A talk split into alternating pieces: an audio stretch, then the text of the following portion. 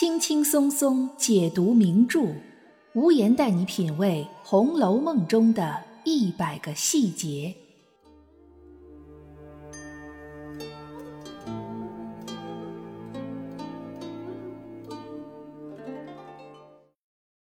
品读细节之美，发现别样红楼。大家好，我是暗夜无言，欢迎您收听原创节目《红楼梦》中的一百个细节。《红楼梦》第四十四回，王熙凤过生日，大家正高高兴兴、一派热闹的时候，不巧被凤姐撞见贾琏和鲍二家的私会。王熙凤醋意大发，情急之下将平儿骂了几句，打了几下。这让无辜的平儿又气又急，忍不住落下泪来。偏偏肇事者贾琏恼羞成怒，又不敢打王熙凤，也赶着上来将平儿打了几下。这是我们读者在书里第一次看到心平气和、四平八稳的平儿姑娘乱了方寸。正在叹息的时候，贾宝玉出现了。他不仅劝慰了平儿，还帮助平儿理了妆。历来的红学爱好者都特别留意这一段关于化妆品的描述，什么玉簪花棒、紫茉莉花种，以及白玉盒子里面盛着的玫瑰膏子一样的胭脂。那么这一段平儿理妆，除了要看对怡红院中与众不同的化妆品的描写，还有哪些细节值得注意呢？本期节目就让我们一起来走进这些耐人寻味的细节。平儿挨了打之后，曹雪芹的笔墨主要集中在四个人身上：一是李纨，二是宝钗，三是袭人，四是贾宝玉。这四个人的选择非常有意思，这不是曹雪芹随便写的，而是因为这四个人分别代表了对待平儿挨打的这件事的四种不同的态度，背后暗含的是四种不同的身份和立场。首先，我们来看李纨。书里只提到了一句：“原来平儿早被李纨拉进大观园里去了。”这一个“早”字，生动而隐晦的告诉了读者李纨对待这件事情的态度。李纨身为王熙凤的妯娌，在贾琏拿着剑满院子追王熙凤，叫嚣着要杀了她之后，李纨却并没有跑去劝慰凤姐儿。而是在一片乱哄哄中，早就把平儿带离了风暴中心。可见李纨不相信贾琏真能伤害了王熙凤，或许他根本也不关心连凤两口子，他关心的是不要让平儿再继续夹在中间受气。无言之前有一期节目讨论过李纨这个人物的性格，虽然曹雪芹写他如同槁木死灰一样。但其实李纨是《红楼梦》中很少见的那种会很直接的在众人面前正面声明自己喜好的人。比如第五十回，卢雪亭联诗，宝玉输了，李纨便罚宝玉去栊翠庵折红梅。他很明确的说道：“我才看见栊翠庵的红梅有趣，我要折一只来插瓶，可验妙玉的为人，我不理他。如今罚你取一只来。”插着玩儿。虽然妙玉的判词里有“过节是同弦”这样的描写，但李纨却是唯一一个当众说出来他不喜欢妙玉的人。与此呼应的是，李纨一直很喜欢平儿，不仅仅是因为平儿这个姑娘的确既有能力又心地善良，最主要的是因为李纨内心深处极其希望自己能有平儿这样一个臂膀。之前大家吃螃蟹宴，李纨就曾当众夸奖平儿是王熙凤的一把总钥匙，并为贾珠死后自己身边没能留下一个像平儿这样的人而感慨，甚至落泪。毫无疑问，李纨是羡慕王熙凤的。王熙凤这样不好相处的人，却能有一个对她忠心耿耿、做事又妥帖大方的平儿，而李纨被称为菩萨一样的大奶奶。身边却没有一个能帮他分担的得力助手。在平儿挨打之后，曹雪芹只写了一句“早被李纨拉进大观园里去了”，却用这一个“早”字暗含了大量的讯息，包括这次风波过去之后，李纨替平儿打抱不平，用相当犀利的语言将王熙凤一顿批评和暗讽，把个伶牙俐齿的凤姐儿也说得哑口无言了。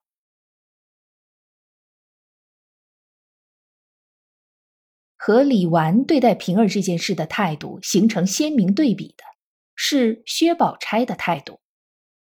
曹雪芹让薛宝钗在平儿哭得哽咽难言的时候，说了这样一番话：“你是个明白人，你们奶奶素日何等待你，今儿她不过多吃了一口酒，她可不拿你出气，难道拿别人出气不成？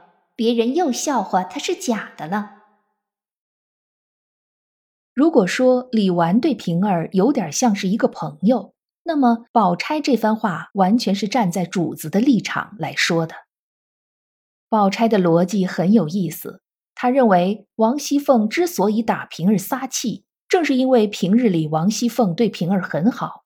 假如王熙凤不拿平儿撒气，反而说明他们俩关系不是真好，会惹别人的笑话。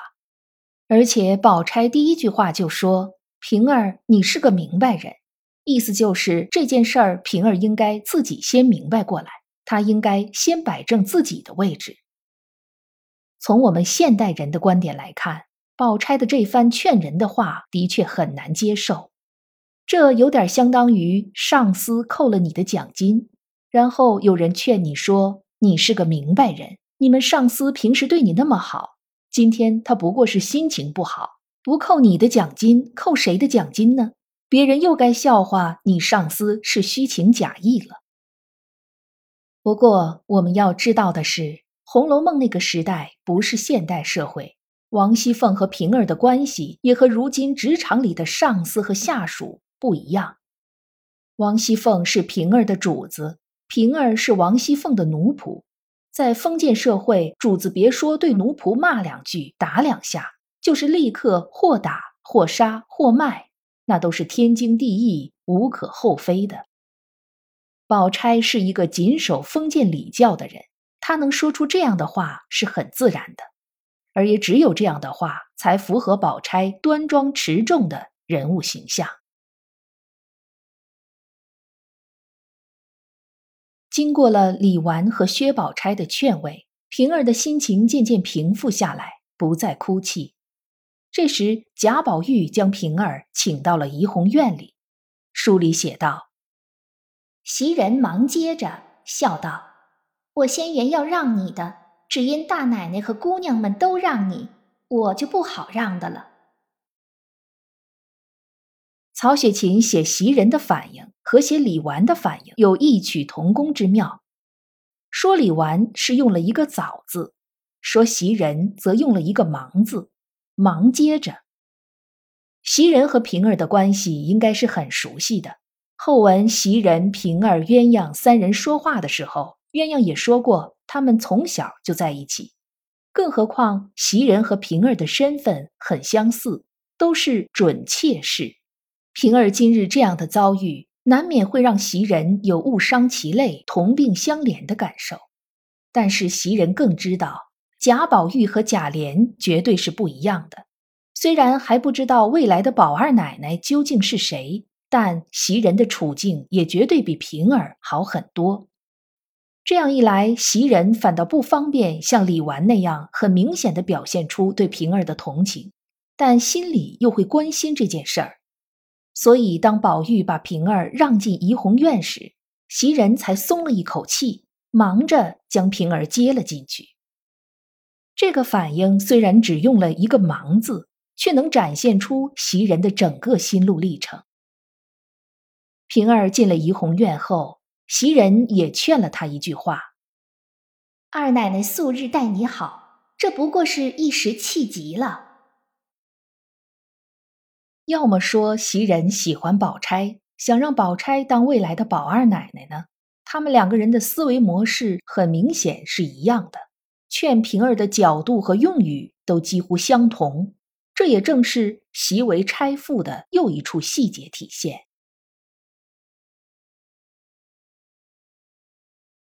如果说李纨像朋友，宝钗像主子，袭人像同事，那么贾宝玉在这件事中的形象，则是一个光风霁月、心底无私的护花使者。宝玉很喜欢年轻女孩，他会在王夫人眼皮子底下调戏金钏儿，也会因为想吃鸳鸯嘴上的胭脂而像牛骨糖一样缠着她。但事实上，宝玉并不是一个不知道轻重、无所顾忌的人。他在和平儿的关系的处理上显得非常慎重。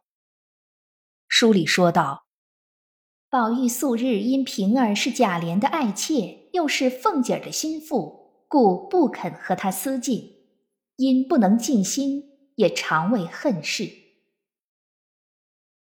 虽然是恨事，但宝玉还是不肯和平儿亲近的，因为他很清楚平儿是他的堂哥贾琏的妾室。”又是荣国府大管家王熙凤的心腹，无论从伦理上还是从经济上，宝玉都要避嫌。这正是贾宝玉的可敬之处。他玩归玩，闹归闹，但却是头脑清醒的玩闹着。相比于贾珍这种连自己儿媳妇儿都不放过的人，宝玉的情感显得真诚而干净。更值得注意的是，宝玉劝平儿的话，书里写道：“宝玉忙劝道：‘好姐姐，别伤心，我替他两个赔个不是吧。’平儿笑道：‘与你什么相干？’宝玉笑道：‘我们兄弟姐妹都一样，他们得罪了人，我替他赔个不是，也是应该的。按道理来说。’”宝玉才是平儿正宗的主子，宝钗不过是薛家人。但宝玉根本没把自己当成主子，甚至那一刻都没把贾琏和王熙凤当成是平儿的主子，而是把他们当成平起平坐的人。宝玉也没让平儿自觉地做个明白人，而是劝他别伤心，并代替堂兄贾琏和表姐王熙凤向平儿赔个不是。实际上。在这四个出场的人物里，只有贾宝玉是在同等的地位上看待平儿。李纨虽然很喜欢平儿，但说到底还是希望能有一个平儿这样的得力助手。从这儿就可以看出贾宝玉这个人思想中可贵的一面。平儿走后，贾宝玉心潮起伏，他想到，平儿并无父母兄弟姊妹。独自一人供应贾琏夫妇二人，贾琏之俗，凤姐之威，他竟能周全妥帖。今儿还遭荼毒，也就薄命的很。我们看《红楼梦》时，可能大多数时间看到的都是平儿顾全大局的办事能力，对其他人的照顾和理解，对凤姐儿的忠心不二，却很少意识到。其实平儿也不过是个十几岁的少女，而且她还不像袭人、鸳鸯、紫娟那样有亲人有家人，她的身世其实是非常可怜的。顶着准姨娘的名头，做着身份尴尬的通房大丫头，一边是不知道做养脂粉的贾琏，一边是独占欲强、手腕高明的王熙凤，平儿绝对可以算得上是贾府里最难做的丫头。平儿的这些不容易，可能连李纨都不一定全能看得到，但贾宝玉却看到了，并对此表示了深度的理解。从无言个人的角度来看，贾宝玉并不适合当丈夫，也算不上一个合格的恋人，但却绝对是一个世上少有、百年难得一遇的好知己、好朋友。本期节目到这里就结束了，欢迎您在评论区或者听友圈给我留言，发表您的观点，也欢迎您订阅关注本专辑，收听更多无言的原创节目。本节目由喜马拉雅出品，独家播出。我是暗夜无言，让我们下一期再见。